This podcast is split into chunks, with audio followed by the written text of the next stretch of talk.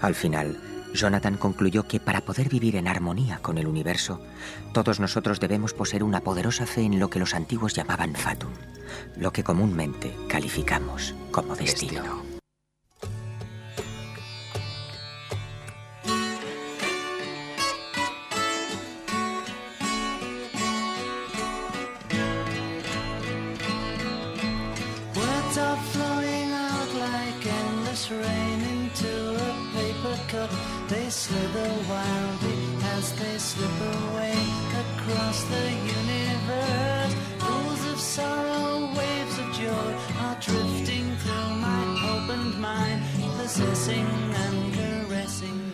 Requete buenas, ¿cómo va todo? ¿Una semanita dura? Pues ha llegado el momento de que os relajéis y abráis vuestras mentes al universo entero. Soy Emilio García y aquí a mi ladito, como no, mi compañero Pablo Santos. ¿Qué tal, Pablo? Muy bien, Emilio. Muy bien te veo yo también, querido Pablo. Muy bien te veo. Muy bien, muy buenas tardes, queridos y queridas escuchantes. Escuchantes, sí, que nos lo han recomendado, que efectivamente digamos escuchantes. Y en la cabina de piloto, pues como, bueno, la mejor piloto que puede tener un programa, nuestra querida Ana Tamayo. Efectivamente. Y como no, ahí en una esquinita, como siempre, medio escondido, nuestro único, irrepetible, inigualable y desgraciadamente constante, Felipe Astologuito. ¿Qué tal, Felipe? Muy bien, Emilio.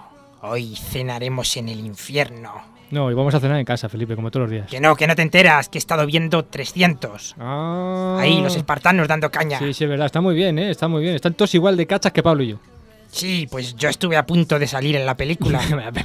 Felipe, Los planos de cerca eran... eran- Felipe, no se tire el rollo usted, perdone que le diga, pero usted no tiene un volumen pectoral como para salir en esa película, ¿eh? Ignorante, yo con capita roja de eso nada.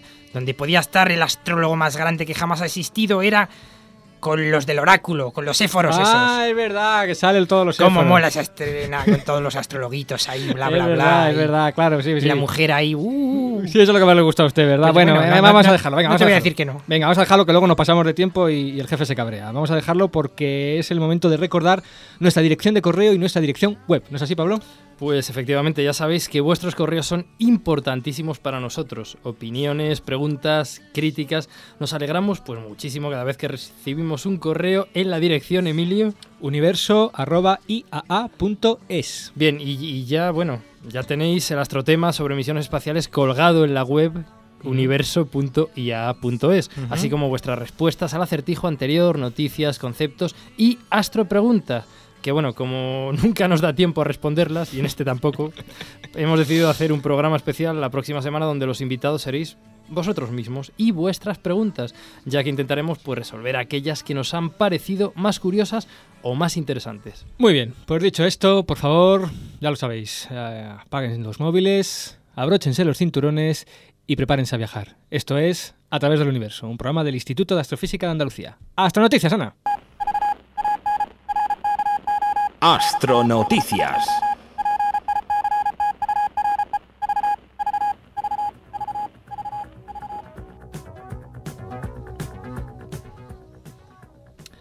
Marcada la zona peligrosa para posibles planetas en formación alrededor de estrellas. Efectivamente, científicos de Pasadena, California, han publicado los primeros mapas de las llamadas zonas de peligro planetarias. ¿Qué es esto de las zonas de peligro planetarias? Pues son áreas donde los vientos y la radiación de estrellas supercalientes pues pueden despojar a otras estrellas más jóvenes y frías como nuestro Sol de los materiales a partir de los cuales se forman los planetas.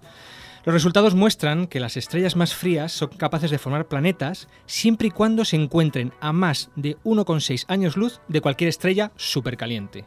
Por el contrario, las estrellas más frías situadas a menos de 1,6 años luz de estrellas supercalientes, pues probablemente verán como sus potenciales planetas se evaporan en el espacio. Pues así es, Emilio, así es. Este descubrimiento además ayudará a entender cuáles son las condiciones adecuadas para que se formen planetas fuera de nuestro sistema solar y qué debe suceder para que estos planetas sean óptimos para desarrollar vida. Los planetas surgen a partir de un disco de gas y polvo conocido como disco protoplanetario que gira alrededor de una estrella joven. A lo largo de millones de años este disco va formando irregularidades que gracias a la creación de pequeños planetesimales dará lugar a la formación de planetas. Estos discos protoplanetarios pueden ser destruidos por las estrellas más calientes y masivas conocidas en nuestro universo, que son las estrellas de tipo O. Posiblemente en una astropregunta de las que contestemos Sí, sí, en sí. algún año de estos, pues hablaremos de, de este tipo de estrellas y de otro tipo de estrellas. Pues bien, la radiación ultravioleta de estas estrellas tipo O calienta y evapora el polvo y el gas de estos discos protoplanetarios, que es barrido pues, por los propios vientos que generan estas estrellas supercalientes, impidiéndose así la formación de cualquier planeta. Es que quizás lo más, lo más interesante de esta, de esta noticia es que efectivamente eh, siempre se pensaba en, la- en zonas donde pudieran formarse planetas al lado de una estrella o en torno a una estrella, pero en este caso, digamos, por primera vez se considera que otras estrellas vecinas pues pueden influir y evitar que se formen planetas. Exactamente, la no formación, sobre todo si son estrellas pues, pues de este tipo, súper calientes, que tienen fuertes vientos y, y, bueno, en las que se alcanzan temperaturas muy, muy altas, Muy que pueden evaporar y barrer, de hecho, este disco protoplanetario y, Muy impedir, e impedir que, que se forme ningún planeta. Y por Pues a cierto, por a otra- cierto, no, no, no, no vamos a pasar a nada. ¿No? No, no te libras, Emilio. ¿De qué? Aquí hay un, un concepto interesante. Bueno, sí, la estrella O, pero ya la veremos no, en no, no, no. pregunta, ¿no? No, no, ¿qué es eso de acreción? Ah, acabáramos. Ahora, un concepto. Venga, 15 segundos para decir lo que 15 sacas. segunditos para decir lo que es acreción. Observa al maestro, ¿eh? Pero no vale hablar muy rápido. Yo, tranquilo, como Tramposo. siempre, tranquilo. Dale, Ana. Es el crecimiento de un cuerpo por agregación de cuerpos menores. Se utiliza para explicar cómo los discos de gas y polvo encontrados alrededor de algunas estrellas, precisamente discos de acreción, pueden dar lugar al crecimiento de un planeta a partir de la agregación de pequeños cuerpos llamados planetesimales. Quizás Lo que has capaz de decir el les cuando... Te ha dado tiempo, te ha dado tiempo, Emilio, pero no es acreción. Solo lleva una C. Acreción. Acreción. Que Es que yo todo lo multiplico. por- Ya, sí, bueno, bueno, te, te conocemos. Seguimos con la siguiente astronoticia. El alcalde de Sevilla inaugura la calle Astronomía. Sin duda una hermosa noticia para todos los que amamos la astronomía. Qué hermoso va a ser poder pasear por esa calle de nuestra vecina Sevilla, rememorando las indescriptibles palabras que el alcalde de esta maravillosa ciudad pronunció en la inauguración de tal magna avenida.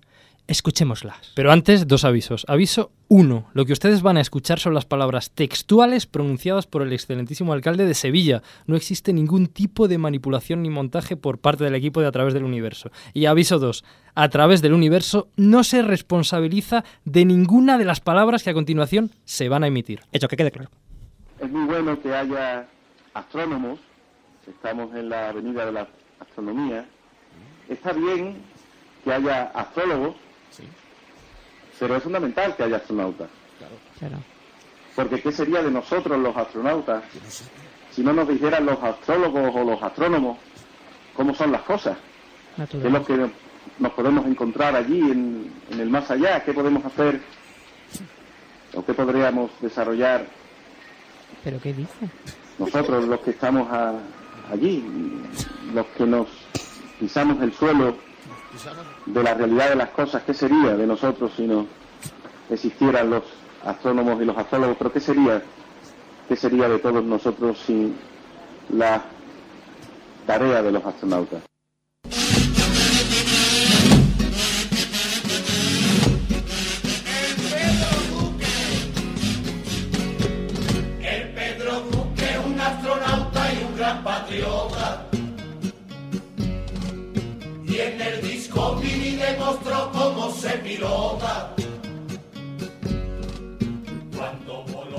¿Qué sería de nosotros si los astronautas? ¿Qué Pablo? sería de nosotros los astronautas y los astrólogos Sí, y los astrónomos? De verdad, ¿qué sería de nosotros? Bueno, bueno, ¿qué sería de vosotros, seguro?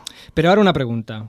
¿Cuándo, ya en serio, los centros de investigación y departamentos universitarios de astrofísica y astronomía van a tomar cartas en el asunto y se va a exigir de manera contundente a cualquier cargo público, con presencia a los medios como este, e incluso a los propios medios, que no se confunda ni se meta en el mismo carro, por favor, astronomía y astrología o astrofísica y astrología, por favor? Pues bueno, a mí me, ha- me han parecido muy bien, porque, Sí, porque claro. estaba hablando de, del estudio del más allá y de... Sí, y todos yo- somos un yo, poco hecho, astronautas el- porque viajamos en la nave espacial llamada Tierra. Yo, yo le invito a que llame usted al alcalde de Sevilla, a ver si con un poco de suerte le mete usted en una concejalía, una cosita así, y nos deja un ratito. yo, yo, si queréis, me, me, responsable, digo, me comprometo desde hoy a llamarle para un programa. Muy bien, Y a ver, entrevistarle. Eso es, sí, a ver si por fin hablamos un poquito de astrofísica en este programa, si los astronautas nos dejan, claro. Astrotema, Ana.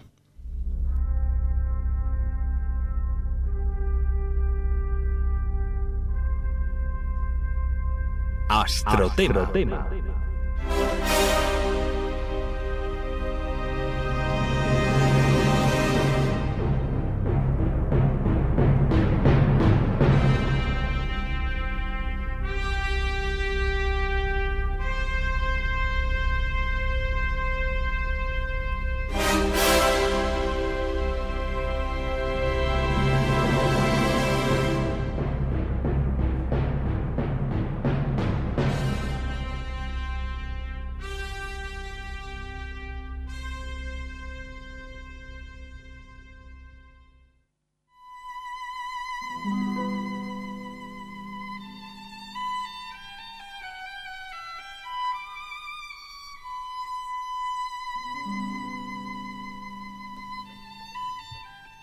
Había una vez un hermoso reino exótico oriental, probablemente situado en la actual Sri Lanka, llamado Serendip.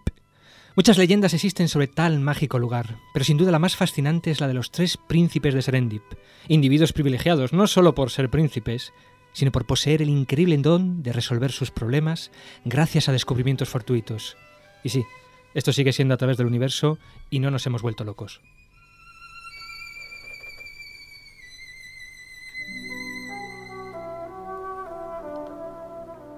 Pues no, no, locos aún no estamos, aunque entendemos que nuestros escuchantes lo piensen. Esto viene a cuento, nunca mejor dicho, porque esta historia es el origen de un término que ha marcado en muchas ocasiones la historia de la ciencia. La serendipia, que podría ser, bueno, la traducción aún no aceptada por la Real Academia de la Lengua Española, del término inglés serendipity, que se aplica cuando, al igual que los tres príncipes de Serendip, se descubre algo por pura casualidad, sin buscarlo, o lo que es lo mismo, por pura chiripa. Me llamó la atención el nombre. ¿Mm? Serendipity. Es un nombre curioso. ¿Sí? ¿Por qué?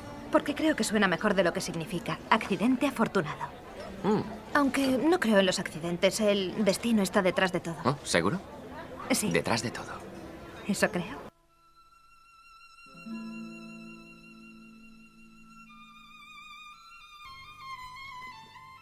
Destino. Bueno, tal vez, pero desde luego mucho trabajo y mucha sagacidad para reconocer lo descubierto. Pues como la que tuvieron Alexander Fleming con la penicilina o Christian Ekman, el descubridor del beriberi.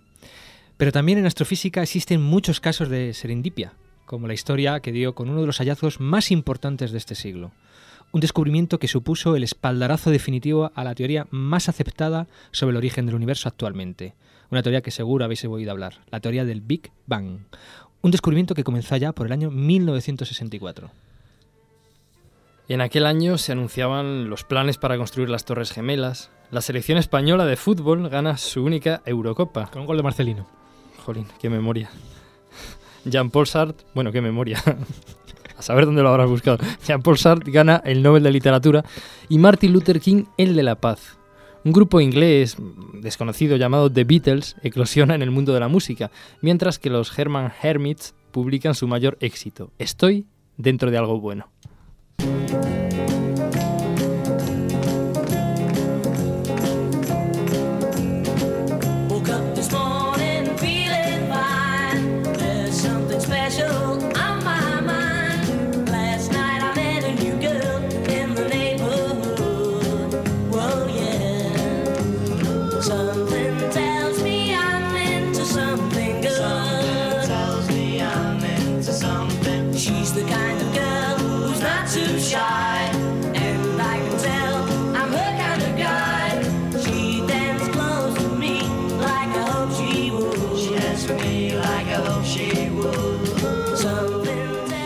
Y dos jóvenes radioastrónomos de los laboratorios Bell, llamado Arno Pencias y Robert Wilson, están a punto de descubrir por casualidad algo que revolucionaría los cimientos de la cosmología. Hola, yo soy Arno Pencias. Y yo, Robert Wilson, somos astrónomos de los laboratorios Bell. Nuestra misión es detectar las fuentes de radio de nuestra galaxia que puedan contaminar las comunicaciones vía satélite.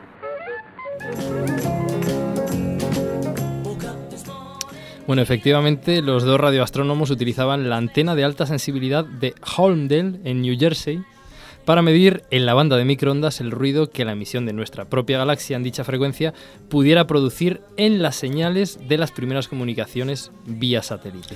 Poco a poco fueron tomando medidas de todo el cielo y eliminando posibles fuentes de ruido, pero había una señal que se resistía a ser identificada.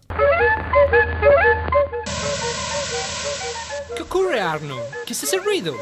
Es esta maldita señal. Siempre está ahí. Es como un ruido persistente. Será la señal del plano galáctico, o de alguna fuente de radio, o incluso puede provenir de la propia ciudad de New York y ser una interferencia urbana. No, eso es lo increíble. Da igual donde apunte la antena, siempre está la dichosa señal. Es como si estuviera en todas partes.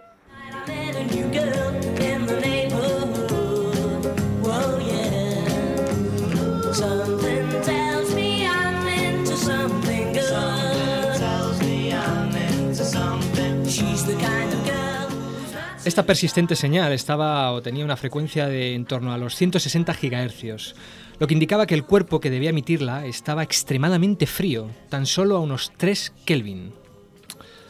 Una vez suprimidas todas las posibles fuentes de ruido, descubrieron que no solo era isótropa, es decir, que presentaba la misma apariencia en todas las direcciones donde se midiera, sino que además no variaba con el día ni con la estación del año, por lo que no podía proceder en principio del sistema solar.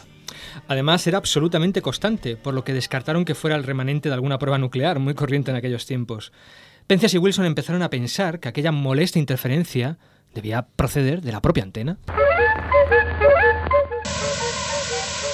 Arno, soy un genio. Ya sé de dónde procede el ruido. ¿De dónde, Bob?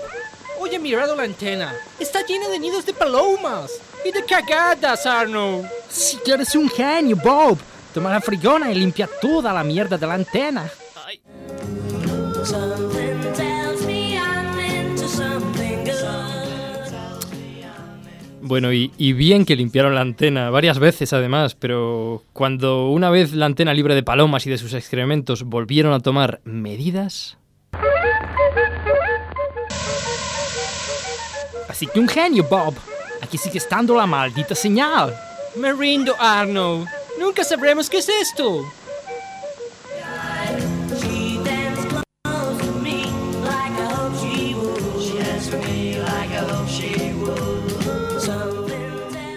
Bob se equivocaba, obviamente, y sí terminaron por conocer el origen de esta misteriosa radiación. Y esto fue gracias a un cúmulo de casualidades. Pues así es, así es. A unas 300 millas de allí, en Prince- Princeton, un grupo de físicos liderado por Robert Henry Dick y J.E. ¿Cómo se lee? Peebles, supongo. Peebles, Peebles, basándose en los trabajos del año 1948 de dos físicos legendarios, George Gamow y Ralph Alpher, defendían que de ser cierta la teoría del Big Bang, todo el universo debería estar inundado por una radiación isótropa y homogénea, como un resto fósil de los primeros instantes del universo, y que debería tener una frecuencia centrada en la banda de microondas. Peebles expuso esta teoría y su intención de descubrir esta llamada radiación cósmica de fondo en una conferencia en el Laboratorio de Física Aplicada del Johns Hopkins en Baltimore. A esa conferencia acudió mucha gente, pero entre ellos Kurt Turner, a cuyo amigo, el astrónomo Bernie Burke, habían llamado desesperados Penzias y Wilson precisamente porque no sabían que era una radiación de microondas que inundaba todo. Pura serendipia. Bob, me ha llamado mi amigo Bernie Burke, que dice que tiene un amigo que ha visto una conferencia de uno que dice que está buscando una tal radiación de fondo procedente del Big Bang y que tiene que ser igual en todas direcciones y en microondas, como nuestra señal. Entonces no son las palomas.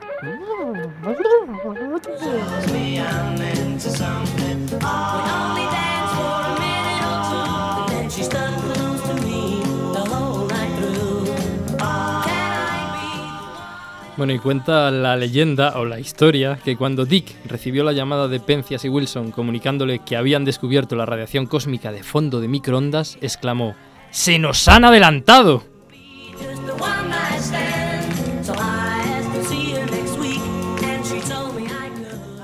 Y bien que lo hicieron, pese a que Dick y Peebles realizaron toda la interpretación teórica de dicho descubrimiento, los que se llevaron el Nobel 13 años después fueron nuestros queridos Arno Penzias y Robert Wilson por el descubrimiento de la radiación cósmica de fondo.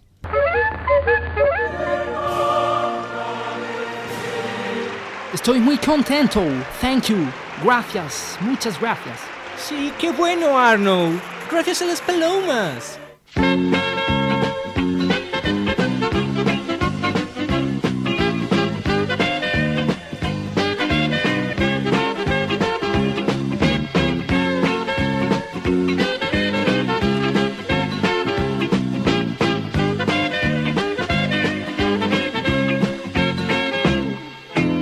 Giù nel Minnesota ho una moglie che mi aspetta già. Che cosa fare? Devo scappare, lei dovunque mi ritroverà. Nobody lost the video. Devi sempre dare Bueno, por supuesto, lo que hemos querido aquí hoy hacer es un homenaje a esos dos genios del cine del humor que fueron Stan Laurel y Oliver Hardy, o más conocidos aquí como El Gordo y el Flaco. Cualquier parecido con Arno y Pencias, Arno y, y Wilson, perdón, pues pura casualidad meet the track our. On a baby, your teacher get on. And in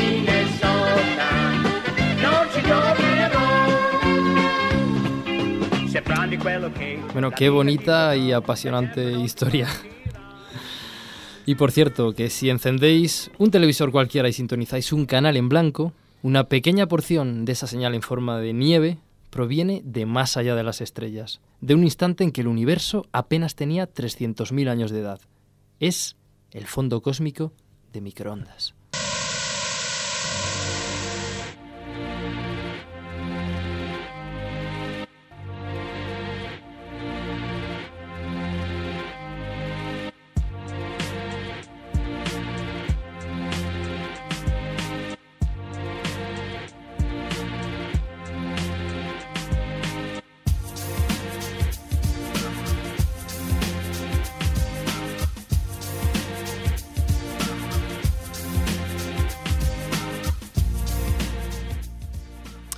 Hoy contamos como siempre con un experto en fondo cósmico de microondas con quien vamos a intentar entender mejor los porqués de esta extraña radiación que lo baña todo.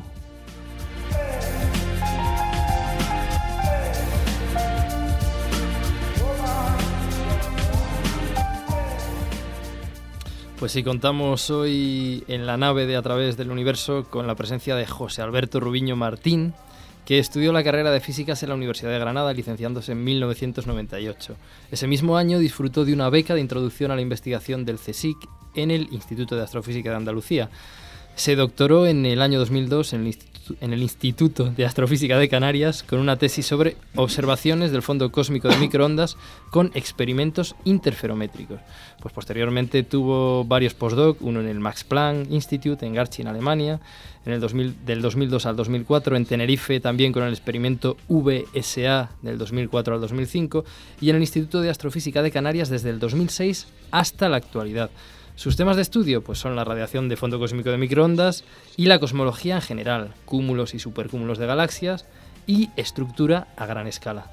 Aficiones confesables, pues jugar al fútbol, tocar la guitarra y escuchar música. No sé si tiene alguna inconfesable o... Pues yo conozco algunas, sí. eh, Es un experto en tejoletas.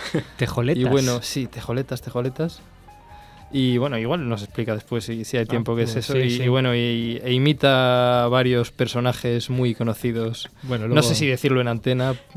Bueno, vamos a, vamos a dejar para que haya un cierto respeto, Digamos que un cierto que- respeto hacia el invitado. Que son del mundo de la farándula. Bueno, luego, luego en off nos, nos lo, nos lo hace. Bueno, muy buenas tardes, José Alberto. Hola, buenas tardes. ¿Cómo ¿Qué estás? tal? Bueno, pues la primera pregunta está a huevo. Como quien dice.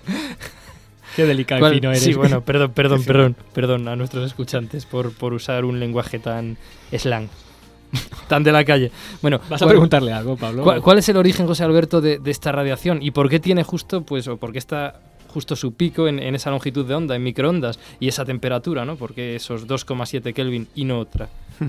Bueno, pues como habéis explicado muy bien ahora en, en esta introducción, eh, tal como entendemos hoy día la, la cosmología y tal como entendemos hoy día pues eh, la evolución del universo, esta radiación se origina pues cuando el universo tenía unos 380.000 años de edad.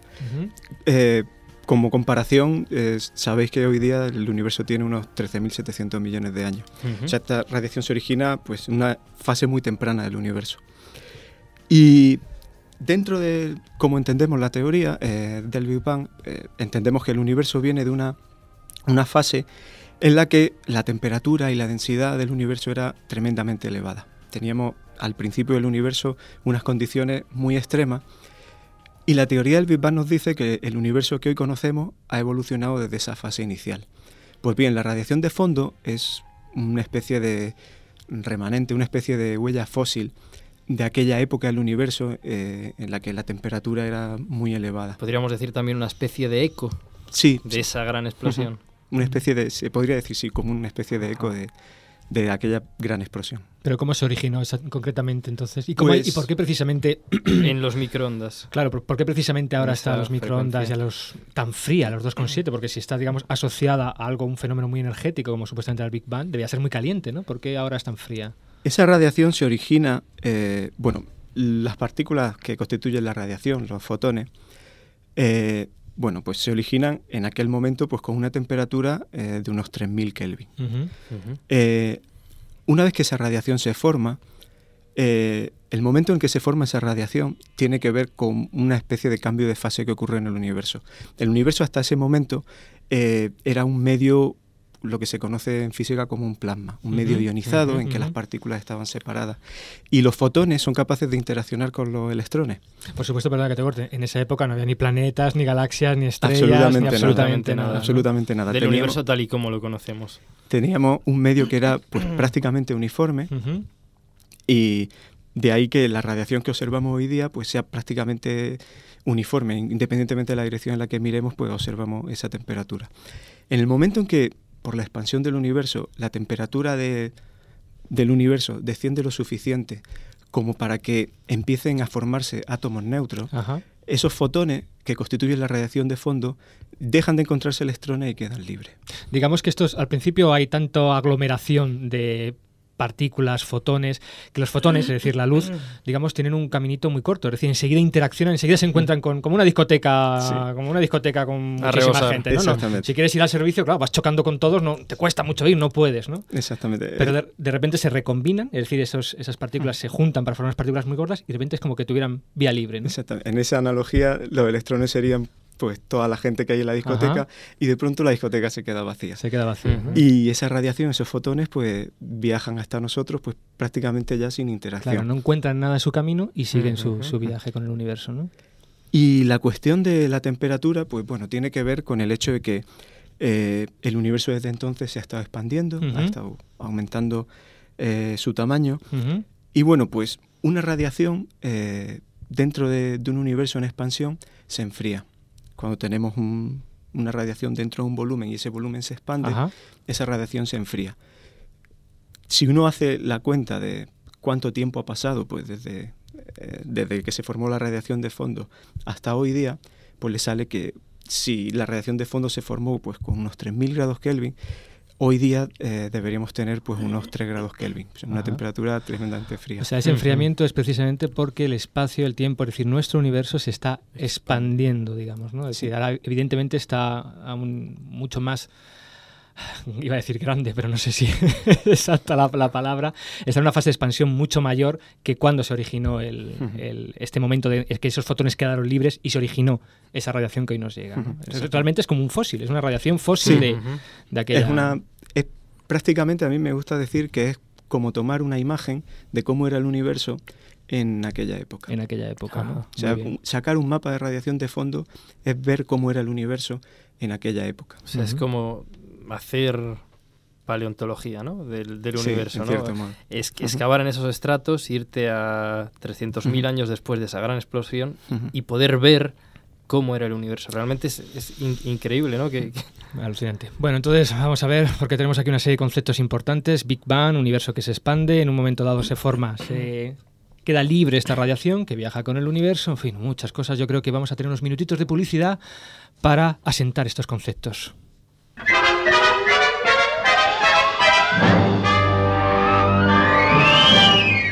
¿Harta de intentar domar tu pelo en gravedad cero? ¡Parrita, te necesito! Laca extra fuerte, parrita. Y ríete de la gravedad cero. Porque parrita. No hay más que uno. Y también en cápsulas.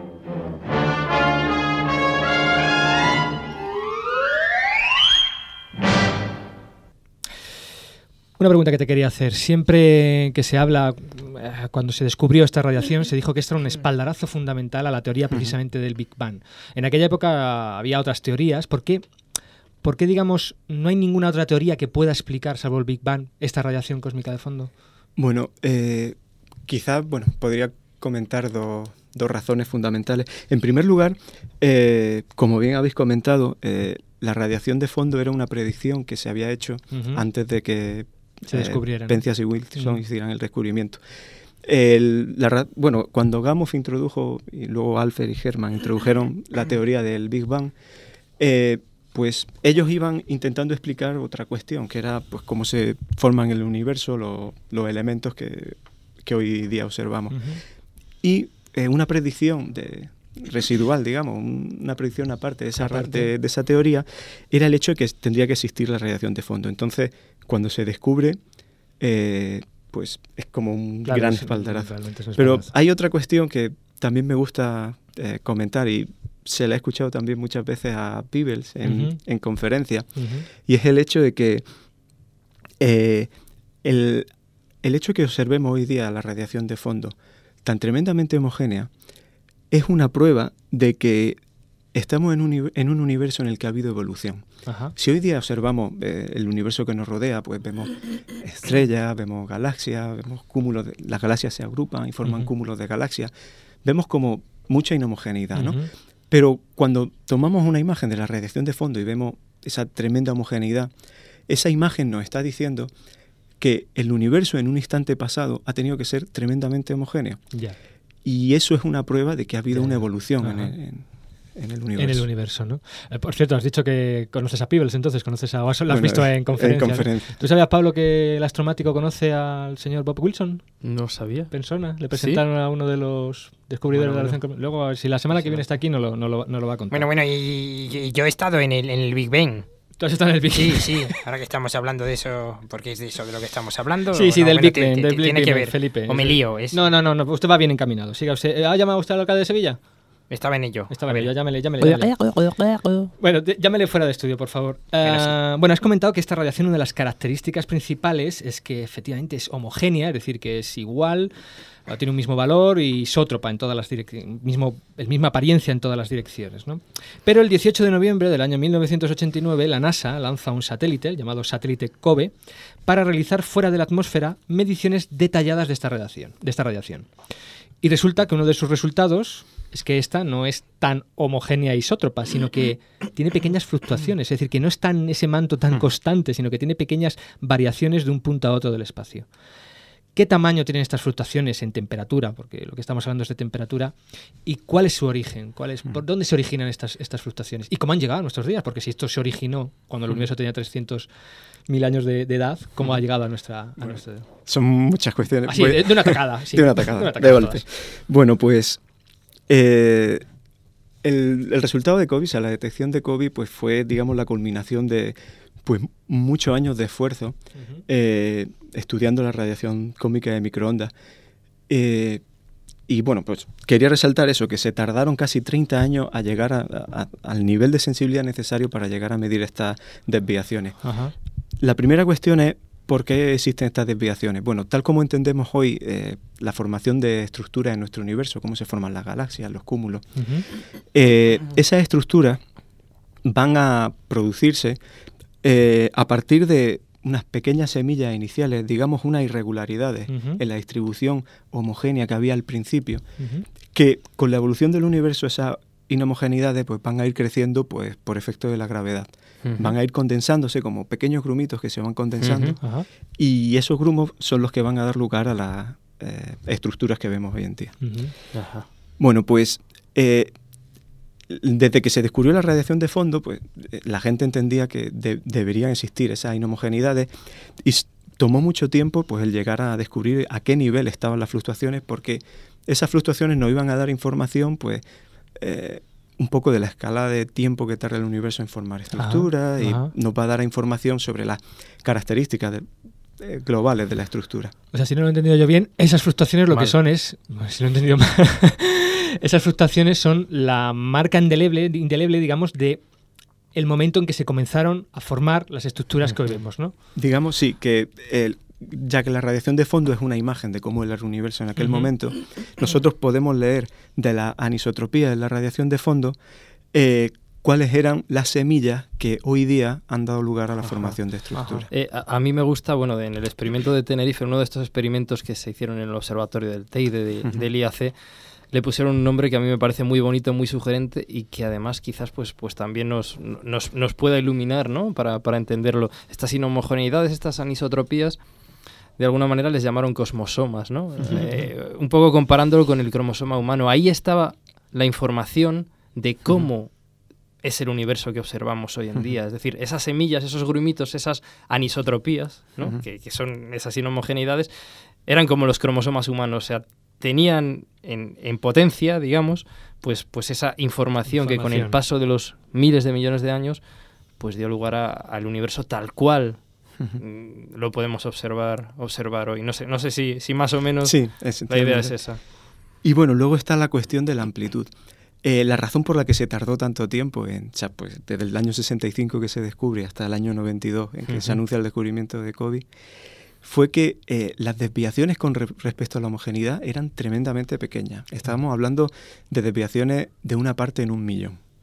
Es decir, si, si la radiación de fondo tiene una temperatura de unos 3 Kelvin, estas desviaciones pues serían del orden de los microkelvin, digamos, de, de las millonésimas del Madre Kelvin. a mí se me ponen los pelos Como escarpias. como escarpias Claro. en pensar que por esas desviaciones de una parte en un millón estamos aquí.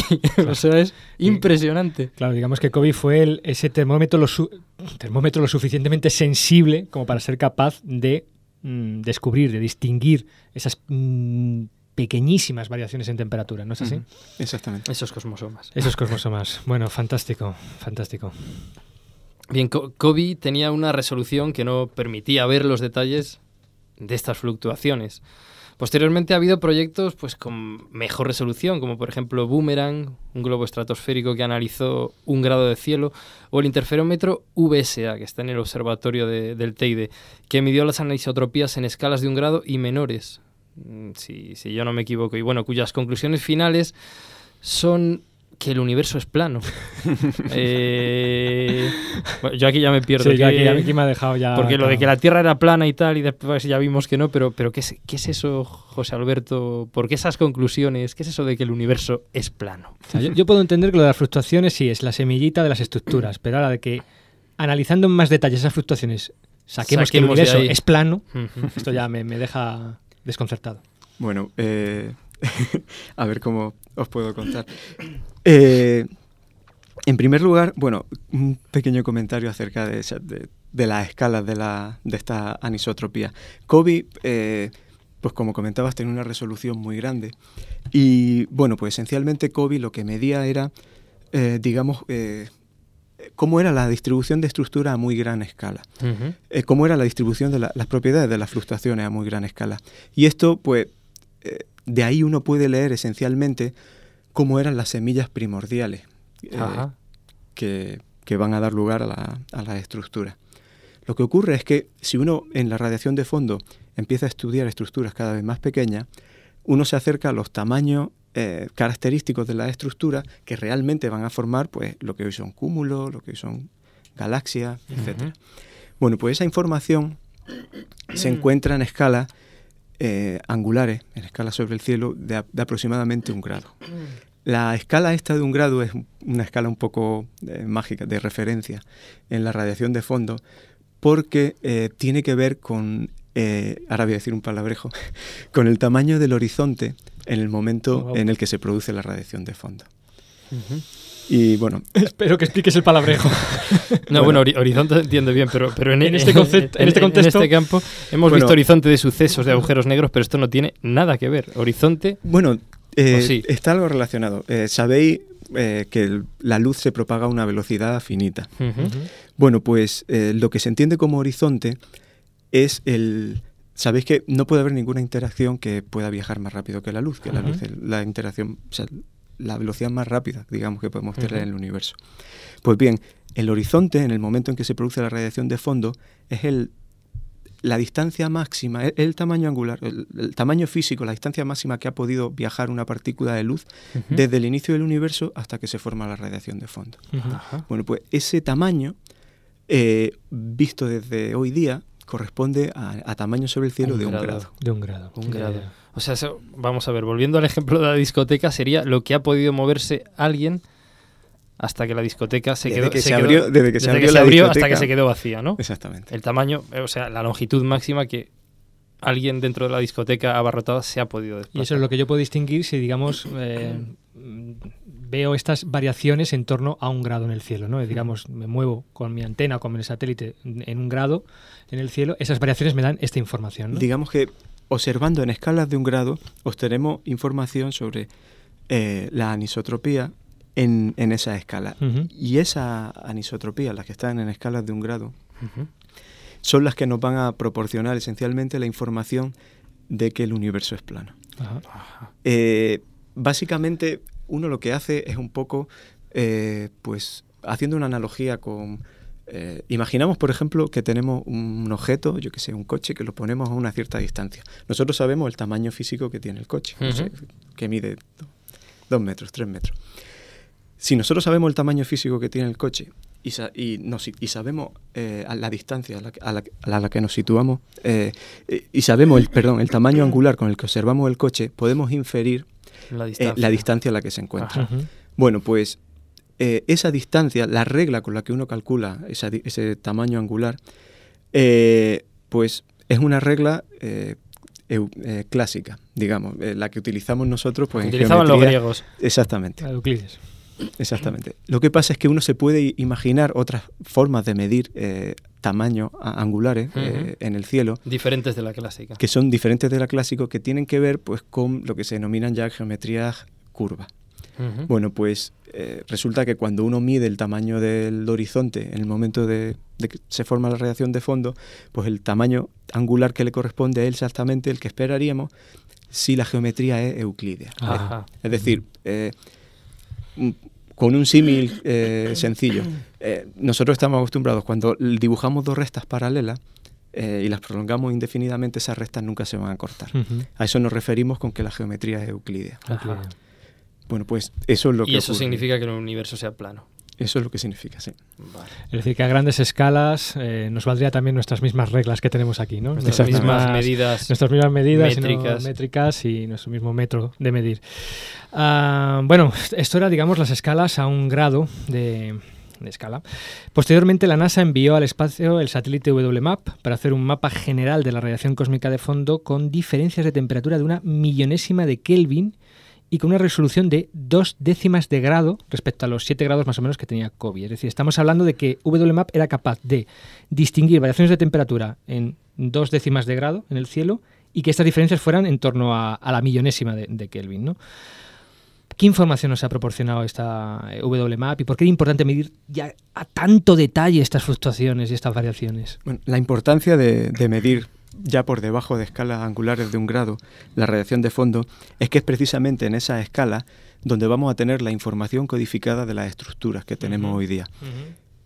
De ahí, de, de esas escalas angulares, es donde vamos a poder extraer la información acerca de cuáles son los constituyentes de nuestro universo. Es decir, qué cantidad de materia prima tenemos pues, para construir eh, las galaxias, los, la- los cúmulos de galaxias, etcétera. Y eso pues lo vamos a poder ver eh, estudiando las propiedades de, de esas fluctuaciones en escalas pequeñitas. Por eso era importante eh, medir eh, esas escalas angulares. WMAP pues eh, ha sido un poco culminación de una serie de esfuerzos, eh, de experimentos que se han hecho desde Tierra. Comentabas pues, por ejemplo, el caso de globos estratosféricos como Ajá, Boomerang, ajá. el experimento VSA en el Observatorio del Teide. Y bueno, pues ya la culminación ha sido WMAP, pues que digamos que ha venido a confirmar pues todas la, todas esas eh, me- intuiciones, que, eh, esas medidas que íbamos teniendo ya sobre las propiedades globales del universo.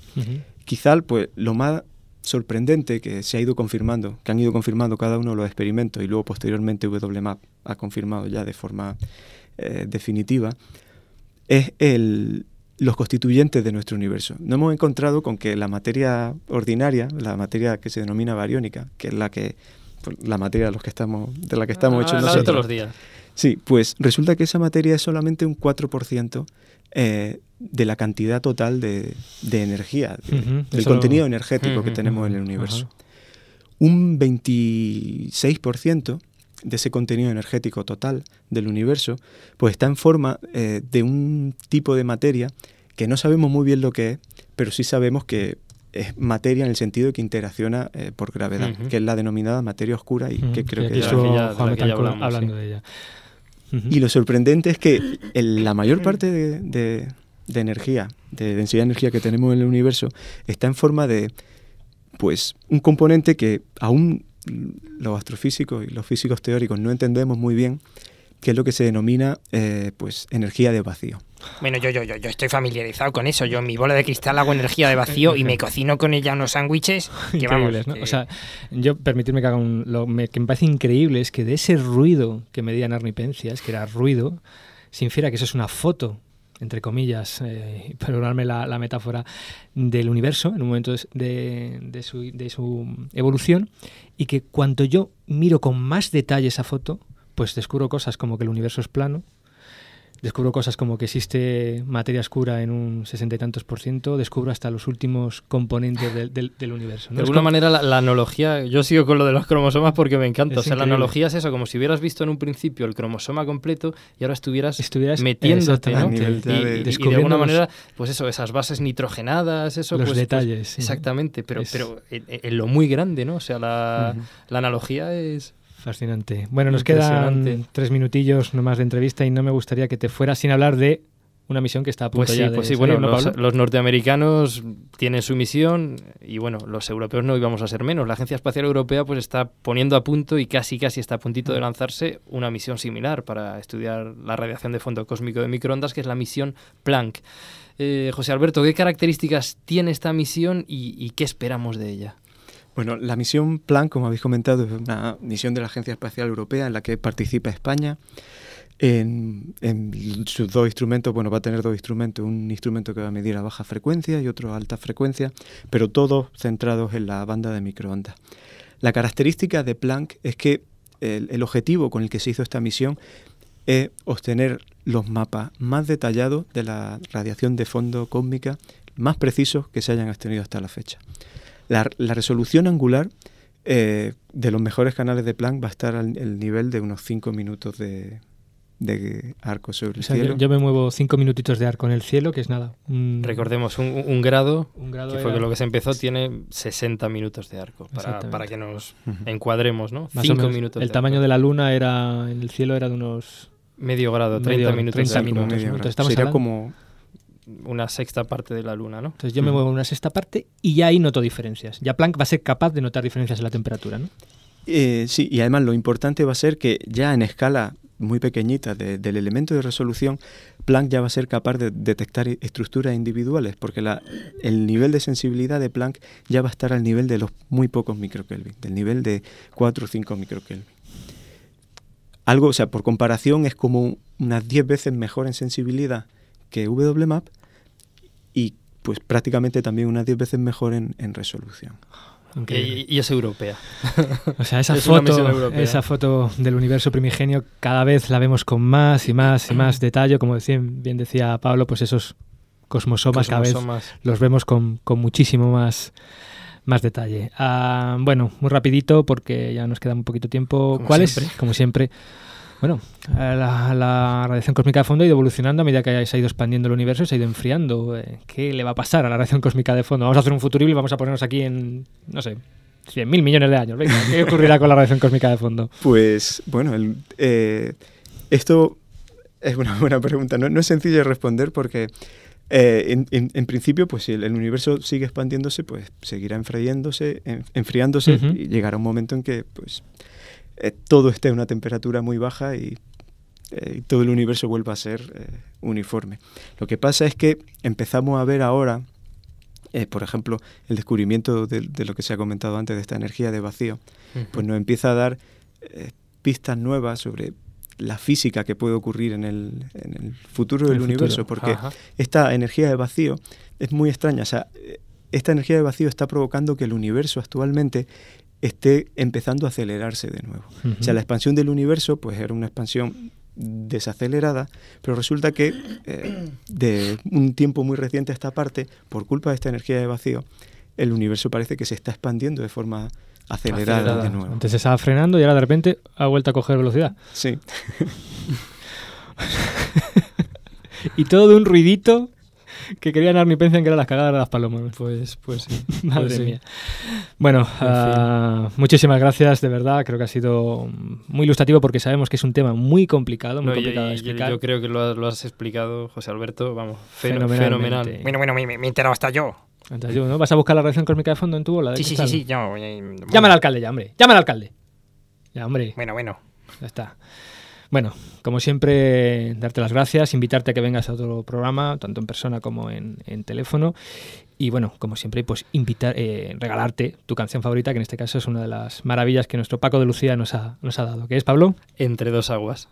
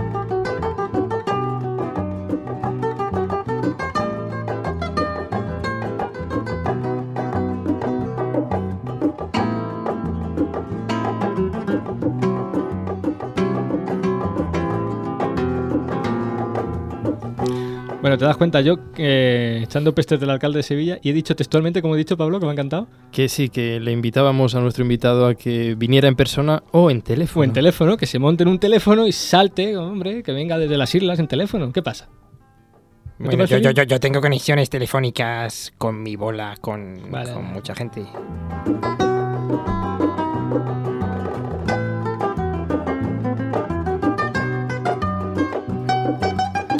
Bueno, ya en serio. Como, como siempre, el tiempo nos va. Nos devora. Nos, no- nos va pisando y.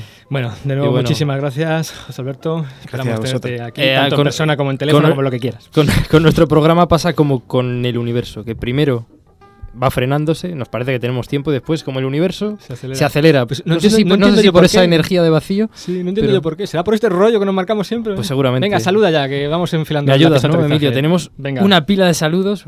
Bueno, saludar a Juan Carlos Molina, a Pepe Sabater por la ayuda que nos prestó en varios programas, a Antonio Rodríguez, a Paco, que firma como no mecano, a Miguel Ángel González de Madrid, a Felipe Checa de Barcelona, a Christian Jor- Jorgensen de Helsingborg, Suecia, a Roberto Carlos Mediavilla Conde, a Maite Ibáñez y Ricardo Vergaz de Madrid, a Óscar Hernández Martín, a Antón RV, a Armando Pisani de Verona, Italia, a alguien que nos escribe desde Flores Sofía, de Dos Hermanas, Sevilla, a Laura Espadas, a Andreu Arenas de Mataró, Barcelona, a Luis Salgado de Madrid, a Jesús Gerardo Rodríguez Flores de México, del podcast Megacosmos, mm, bueno, ya hablaremos de él en próximos programas, a Rafael Navarro Huert- Huerta de Jerez de la Frontera, a David Carmona Maroto de Barcelona, a Andrés Criado de Granada, a Francisco Javier de Madrid, a Ubaldo de Zaragoza, a José Juan Sánchez García, a José San Pedro, nuestro querido oyente, a Raislim Majere, a Mundi, un gallego en Palencia, y a Javier Arantegui. Bueno, me das pie, pues no, yo no te he ayudado, pero te ayudo con las emisoras. Venga. Tres nuevas emisoras sintonizan con nuestra nave cósmica. Euskadi Digital los sábados a las 19 horas